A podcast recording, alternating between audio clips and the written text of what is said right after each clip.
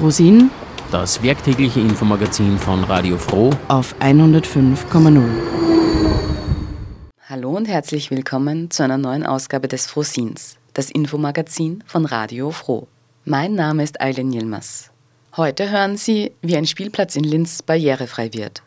Caritas Oberösterreich berichtet von immer mehr Menschen, die Hilfe suchen. Und es gibt zwei Veranstaltungstipps zur Entwicklungspolitik und Ernährung. Ein Spielplatz, der für alle Kinder ist. Das sollte eigentlich immer so sein, aber in der Realität werden nicht alle Kinder mitbedacht. Ob körperliche oder kognitive Behinderungen. Viele Geräte lassen sich nicht so einfach bespielen. Das soll sich jetzt im Linzer Volksgarten ändern. 2024 wird hier der bestehende Spielplatz in einen inklusiven umgebaut. Vizebürgermeisterin Karin Hörzing hat bei einer Pressekonferenz erklärt, wie die Spielplatzsituation im Moment in Linz aussieht. Teilweise ist Barrierefreiheit schon gegeben.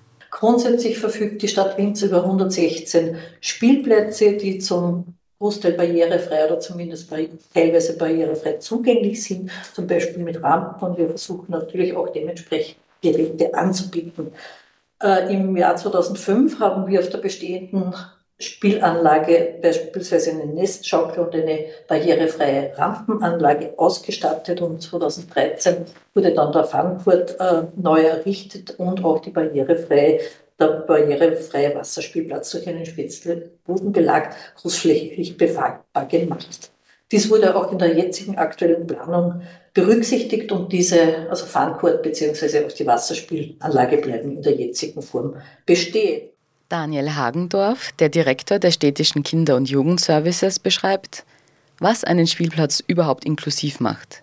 Wichtig sei vor allem, dass alle Kinder die Möglichkeit haben, zu spielen. Ja, was macht einen inklusiven Spielplatz aus? Es geht darum, dass äh, Kinder mit und ohne Beeinträchtigungen, mit speziellen Bedürfnissen alle gemeinsam an einem Spielplatz spielen können. Ähm, es geht darum, Chancengleichheit herzustellen. Das heißt, dass kein Kind äh, außerhalb einer Spielfläche zuschauen muss, weil es äh, nicht äh, auf den Kletterturm raufkommt oder nicht zugänglich ist. Und das führt gleichzeitig zu einer sozialen Integration von Kindern, die einerseits von anderen Kindern lernen, die vielleicht Beeinträchtigungen haben, die sich gegenseitig unterstützen. Und es wird auch sehr ein Hauptaugenmerk darauf gelegt, dass die Kinder mit unterschiedlichen Bedürfnissen und Fähigkeiten auch äh, Tätigkeiten durchführen können auf diesem Spielplatz. Einerseits Gleichgewicht, Koordination und auch die Kraftentwicklung zu fördern. Ähm, es profitieren da alle Kinder von, davon. Äh, es wird ein gleichberechtigtes Miteinander gefördert und das fördert natürlich auch äh, die Gesellschaft und sensibilisiert äh, zum Thema Vielfalt. Es gibt Kinder, es gibt auch Erwachsene in unserer Gesellschaft mit besonderen Bedürfnissen und die sollen alle Zugang zu diesem Spielplatz haben. Hagendorf merkt an, dass auch an behinderte Eltern oder Erwachsene gedacht wurde, damit diese mit ihren Kindern den Spielplatz barrierefrei erreichen können. Das war uns auch ein wichtiges Augenmerk, dass auch Eltern mit speziellen Bedürfnissen, mit Beeinträchtigungen nicht daran gehindert werden, den Spielplatz äh, zu erreichen, um das Kind äh, zum Kletterturm zu begleiten, sondern dass das wirklich äh, niederschwellig äh, zu erreichen ist und für alle zugänglich ist. Die Firma Eibe wird den Spielplatz im Volksgarten errichten. Der Geschäftsführer Wolfgang Hauhardt erklärt das Konzept für den neuen Spielplatz und wie die Geräte funktionieren sollen. Ziel unseres Konzeptes war gemeinsam für alles. Wie der Herr Hagendorf gerade ausgeführt hat, äh, ist es sehr wichtig, dass man jetzt nicht nur beeinträchtigte Kinder und speziell für diese dann die Spielgeräte oder diesen Spielplatz planen, sondern es soll wirklich ein Spielplatz für alle sein, für alle Altersgruppen, für motorisch Schwächere, für motorisch Begabte. Äh, und wir sind äh, auf, auf dieses, in diesem Konzept vor allem darauf hingegangen, nicht eine Geräteansammlung zu machen, sondern äh, das Ganze in den ganzen Raum zu gestalten. Äh, Inklusion heißt äh, alle und miteinander. Und die Auswahl der Spielgeräte und deren Positionierung zieht sich von einfachen Spielwerten bis zu höheren Ansprüchen. Zum Beispiel kombiniert und zentral positioniert der Spielfisch äh, zieht sich auf einer EPDM-Fläche, das ist eine Fallschutzfläche, die zweifärbig ausgeführt ist, wobei man da sich die links an der Donau, die Donau widerspiegelt, mit dem Fisch in der Mitte. Und dieser Fisch zum Beispiel ist äh, das Paradebeispiel eines inklusiven Spielgerätes an sich. Ich habe Zerspiegel, ich kann rundherum fahren, als im Rollstuhl.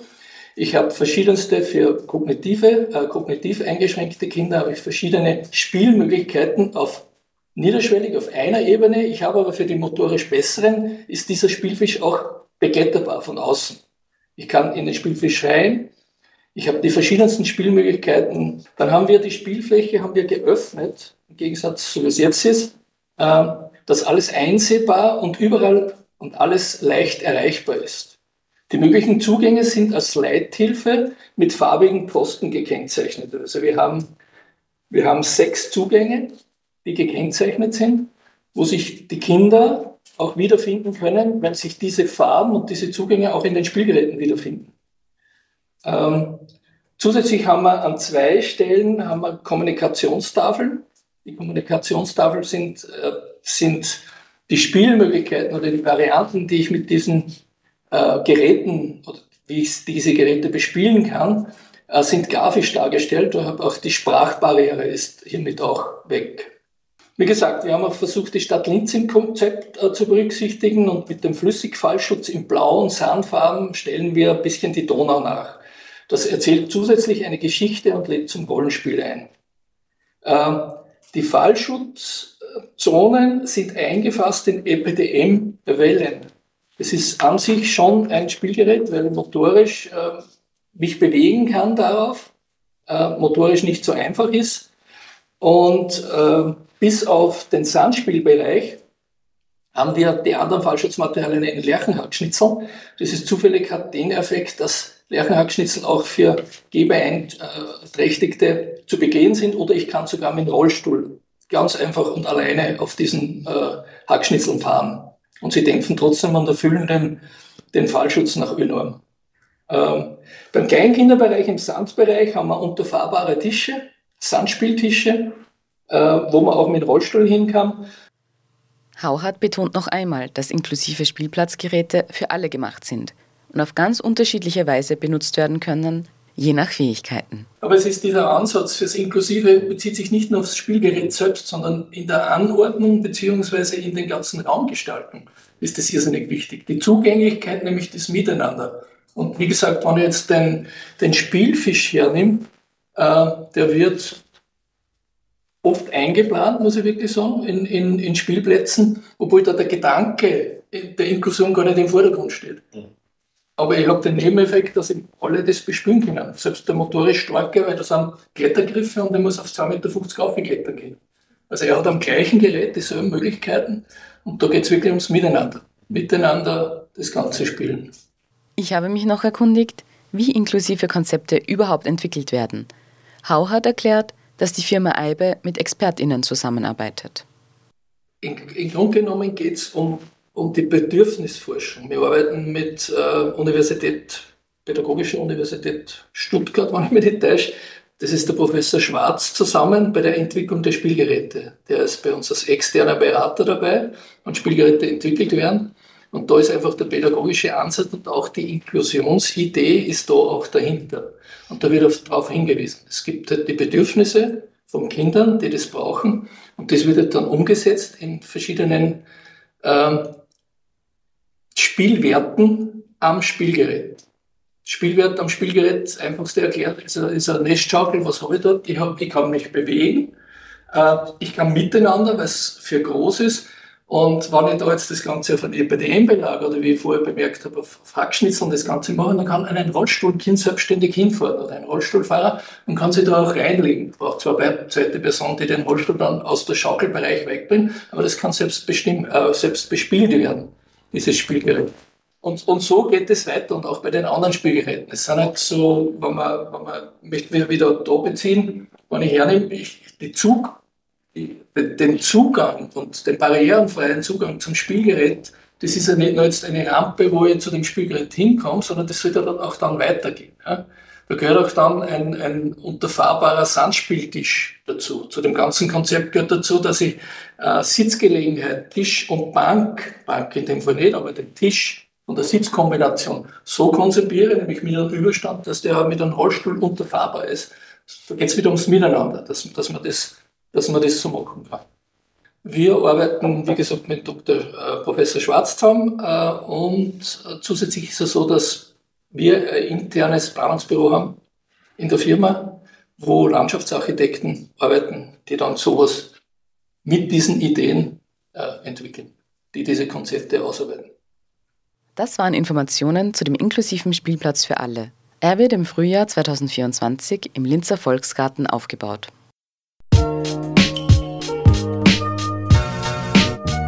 Frosin Das Infomagazin auf Radio Froh auf 105,0 MHz.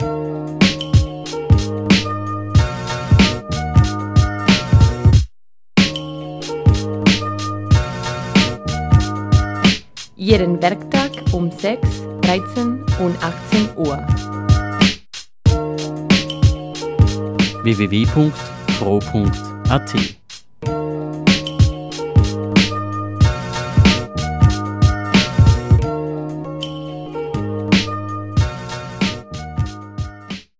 Die Caritas Oberösterreich berichtet, dass immer mehr Menschen zu ihnen kommen, um sich Hilfe zu suchen. Teuerungen machen mittlerweile auch Leuten zu schaffen, die berufstätig sind. Bei einer Pressekonferenz berichtet die Caritas, welche Faktoren eine Rolle spielen und wie sie Menschen unterstützen.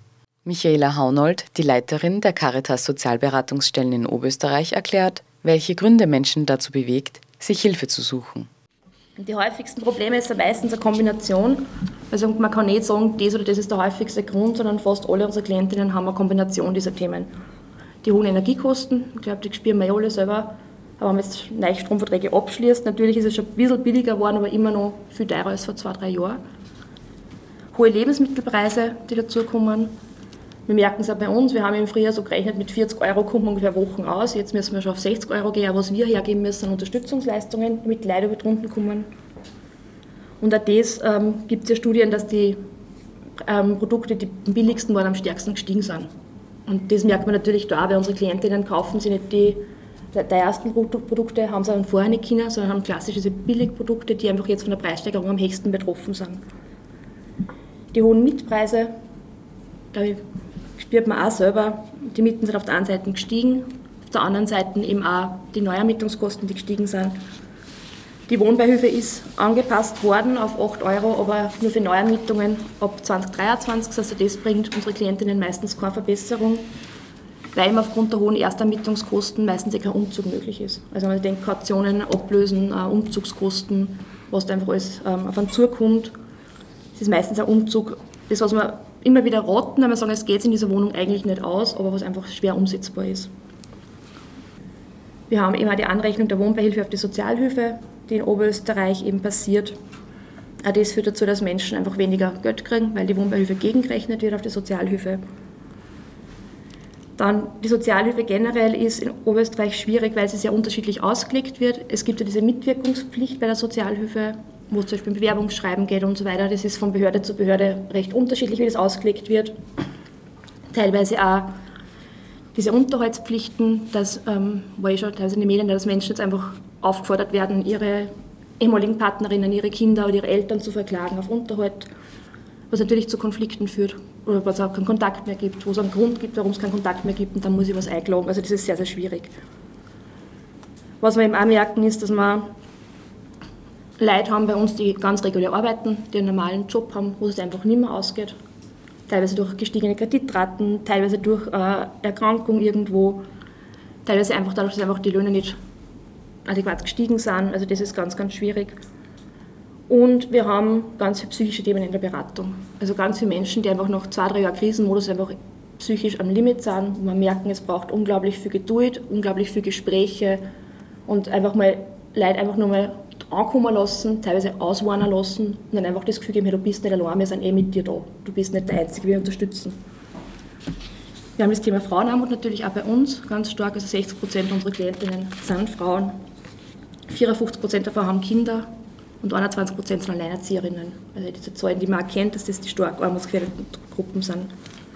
Bei Frauen kommt nur dazu die Kinderbetreuungsmöglichkeiten.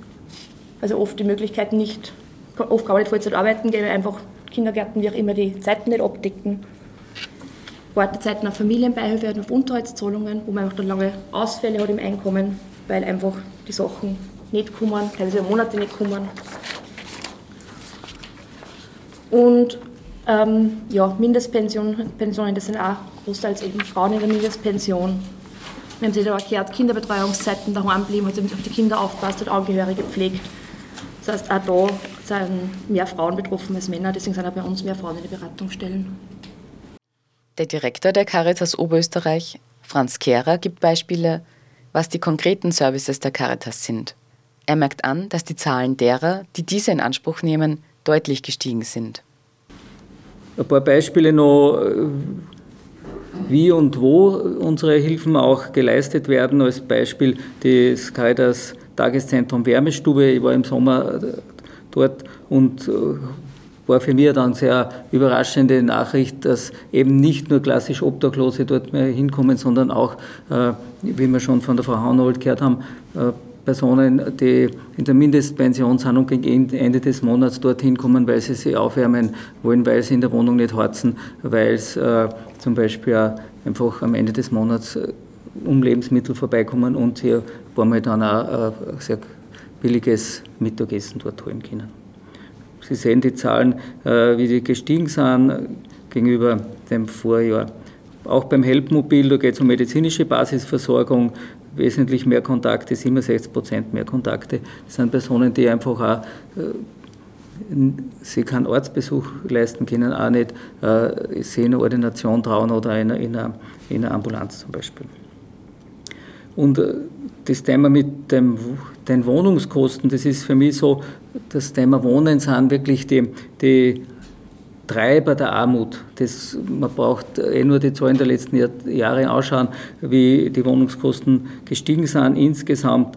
Äh, und an dem Beispiel der Beratung im Innviertel, wo wir beauftragt sind, dass eben statt 243 Menschen im Vorjahr heuer schon 600, 494 Personen zur Beratung kommen sind, wie können sie sich eine, eine Wohnung auch in Zukunft nur leisten und wie kann man Delogierung zum Beispiel vermeiden.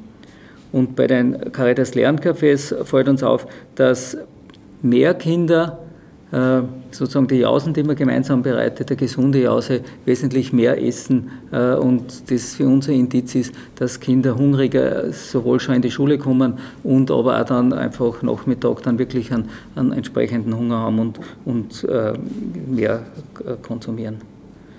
Und ein weiterer Aspekt ist, dass auch in den Lerncafés Eltern verstärkt nachfragen nach Unterstützung, nach Beratungsmöglichkeiten, äh, wo man es eben dann zum Beispiel an die Kaiser Sozialberatung weiterleiten.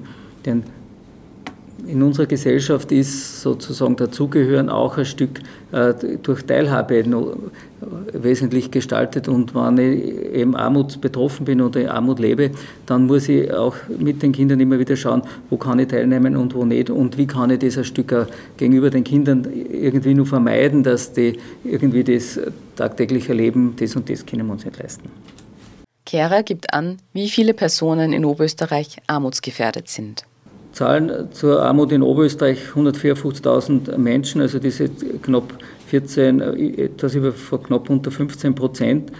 Das ist letztendlich auch diese Personengruppe, die einerseits alleinerziehend ist, mehrere Kinder hat und aber auch wichtige Leistungen für unsere Gesellschaft erbringt, die aber auch äh, sozusagen am untersten Ende der Einkommensskala sind. Das muss man sich einfach ausrechnen äh, und, und äh, zu Gemüte führen. Äh, das führt einfach immer wieder dazu, dass Menschen unter die Armutsgefährdungsschwelle äh, von 1392 Euro fallen und dass aus dieser Gruppe äh, nur mal 55.000 Menschen mehr als 40 Prozent fürs, ihres Einkommens fürs Wohnen ausgeben und der Durchschnitt äh, ist, äh, dass man ungefähr 17, 18 Prozent für Wohnen ausgibt und wer im Eigentum wohnt, nur mal weniger, zum Beispiel, wenn wer äh, schon lange in einem Einfamilienhaus wohnt. Nicht außer Acht lassen dürfen wir Menschen, die working poor sind. Der Begriff ist uns ja geläufig, dass sozusagen das Einkommen trotz Erwerbstätigkeit nicht ausreicht. Das heißt, es braucht äh, Zuzahlung und daher ist es wichtig, dass gerade untere Einkommen entsprechend angehoben werden. Franz Kehrer macht Vorschläge, mit welchen Maßnahmen Armutsgefährdung in ganz Österreich verringert werden könnte. Das Fazit ist, dass unser Sozialsystem bisher gut durch die Krisen der letzten Jahre äh, uns als Gesellschaft gebracht hat, dass aber die Teuerung jetzt insgesamt natürlich uns als Gesellschaft, aber gerade Armutsbetroffene äh, wirklich nur mal vor existenziellen äh, Herausforderungen stellt und auch nochmal Schwächen im System offenlegt und, und deutlicher macht. Es braucht daher ein Bündel von weiteren Maßnahmen, um treffsicherer zu Menschen in Armut zu unterstützen. Natürlich äh, am wirksamsten wäre, wenn es gelänge, eine bundesweite Gesamtreform der Sozialhilfe auf den Weg zu bringen, mit einheitlichen Mindeststandards anstelle von Kannbestimmungen, auch mit, mit einer deutlicheren Entdeckung der realen Wohnungskosten, vor allem einheitlichen Kinderrechtssätzen und dem Verbot, dass andere Sozialeinrichtungen auf die Sozialhilfe angerechnet werden auch schon seit dem Frühjahr eine Diskussion und Forderung immer wieder auch rechtlich, legistisch äh, Lösungen zu suchen, dass die Mietpreiserhöhungen auch im privaten Wohnbau irgendwie in eine, eine Deckelung, äh, dass eine Deckelung möglich ist und dass gerade im privaten Bereich ja die Mieten überproportional steigen und im sozialen Wohnbau etwas schwächer gestiegen sind. Und hier eine Lösung auf den Weg zu bringen, wäre eine ganz, ganz dringende Forderung. Und der Ausbau der Kinderbetreuungseinrichtungen ist in Oberösterreich, äh, wird ja stark betrieben und ergänzend dazu braucht es natürlich Ausbildungsoffensiven, weil sonst gelingt es uns ja, diesen geplanten Ausbau äh, nicht zu bewerkstelligen. Und genau armutsbetroffene Menschen sind oft auch aufgrund ihrer beruflichen Situation angewiesen, dass es auch Angebote zu Randzeiten gibt, äh, wo das Standardangebot nicht zur Verfügung steht. Michaela Haunold und Franz Kehrer beschreiben, was sich verändert hat zum letzten Jahr bei den Menschen, die bei der Caritas Hilfe suchen. Finanzielle Rücklagen seien bei vielen Menschen aufgebraucht. Was sich verändert hat von einem Jahr zu heuer ist, dass die psychischen Belastungen höher geworden sind. Dass die einfach nach Covid war so diese Hoffnung, da es geht wieder normal, dann sind die Teuerungen gekommen. Also diese Perspektive ist weniger geworden oder ist ähm, schwieriger zu finden, auch mit den Klientinnen schwieriger zu entwickeln und man merkt einfach schon, dass Ersparnisse jetzt aufgefressen sind. Ja. Deswegen kommen jetzt zunehmend mehr Menschen, die eben reguläre Jobs haben, die, jetzt, die man vielleicht zum Mittelstand zählen würde, ja, die sagen, okay, jetzt sind einfach die Ersparnisse aufgebraucht, jetzt brauche ich Unterstützung. Also oft geht es um Energienachzahlungen, kaputte Haushaltsgeräte, wo zum Beispiel ein Tausch nicht leistbar ist, wenn irgendwas eingeht im Haushalt. Wir haben trotzdem immer wieder Menschen, die auf den Pkw angewiesen sind, auch für die Arbeit, wo man dann merkt, okay, Pkw-Reparatur zum Beispiel nicht leistbar. Also einfach unerwartete Ausgaben, die daherkommen wo einfach dieses Polster nicht mehr da ist, die man dann nicht mehr leisten kann.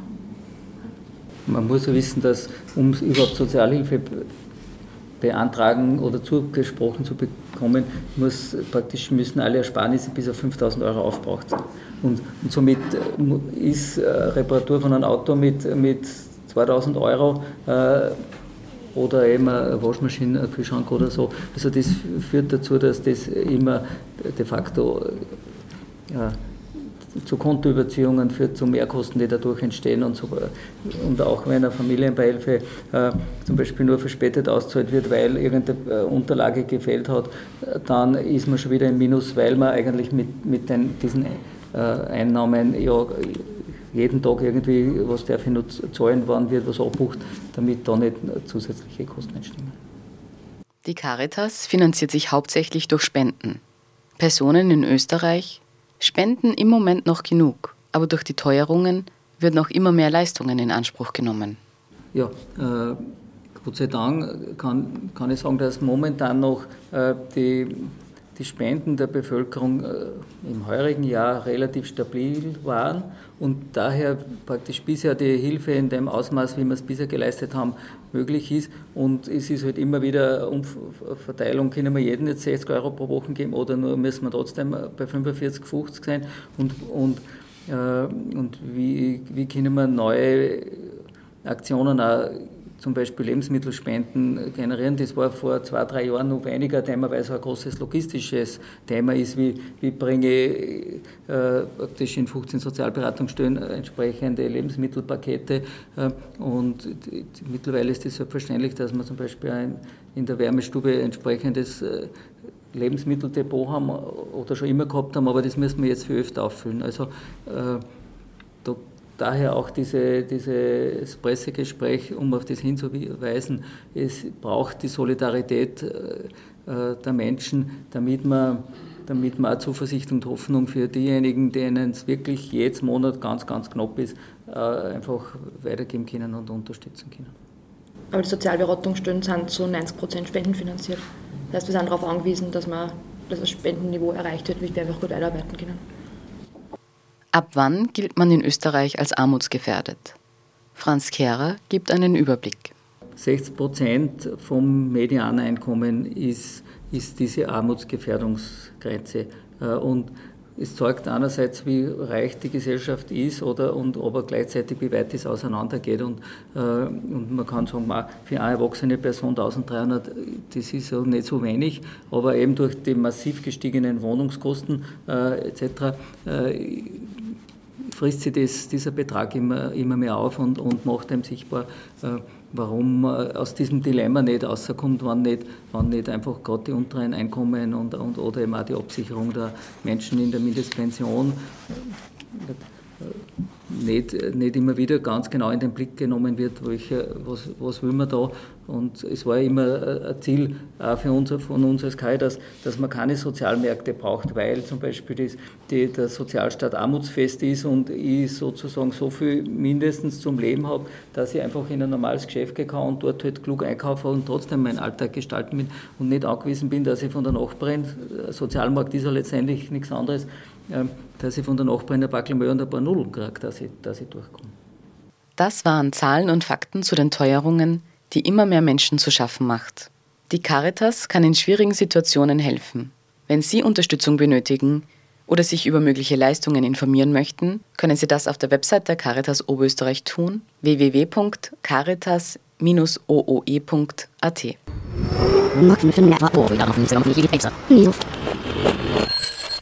Frisch und munter. Aktuell und informativ. Objektiv, subjektiv, alternativ. Und überhaupt. Frosin, das werktägliche Infomagazin von Radio Froh. Alle weiteren Informationen unter www.froh.at. Und jetzt gibt es noch zwei Veranstaltungshinweise. Heute, am 7. November, starten die Entwicklungspolitischen Hochschulwochen in Linz. Unter dem Titel Aufstehen gegen das Kapitalozän, wie gelingt die große Transformation? Organisiert von Südwind Oberösterreich und einer breiten NGO-Allianz. Vom 7. bis 28. November erwarten Sie wissenschaftliche, aktivistische und künstlerische Beiträge zu Ressourcengerechtigkeit und zivilgesellschaftlichem Handeln. Das Programm ist öffentlich und kostenlos. Veranstaltungsorte sind die Johannes Kepler Universität, die Kunstuniversität, die Pädagogische Hochschule Oberösterreich und die Katholische Privatuniversität.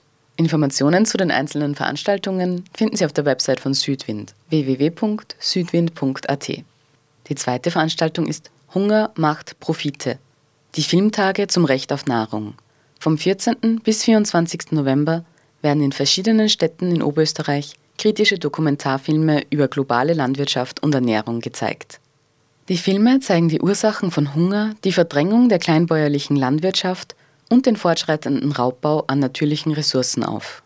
Gleichzeitig lenken sie den Blick auf jene Menschen, die sich gegen Agrobusiness wehren und das Menschenrecht auf Nahrung einfordern. In anschließenden Filmgesprächen mit Aktivistinnen und Expertinnen laden die Filmtage zum gemeinsamen Austausch mit Besucherinnen ein, informieren über Alternativen, lokale Initiativen und Möglichkeiten zur Veränderung. Das ganze Programm finden Sie auf www.hungermachtprofite.at. Damit bin ich auch am Ende des heutigen Frosins angelangt. Am Mikrofon war Eileen Yilmaz. Ich bedanke mich herzlich fürs Zuhören. Alle Informationen und die Sendung zum Nachhören finden Sie auf unserer Website unter www.fro.at oder im Audioarchiv der Freien Radios in Österreich unter cba.fro.at. Bis zum nächsten Mal.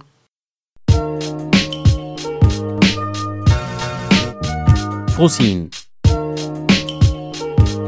Das Infomagazin auf Radio Froh auf 105,0 MHz.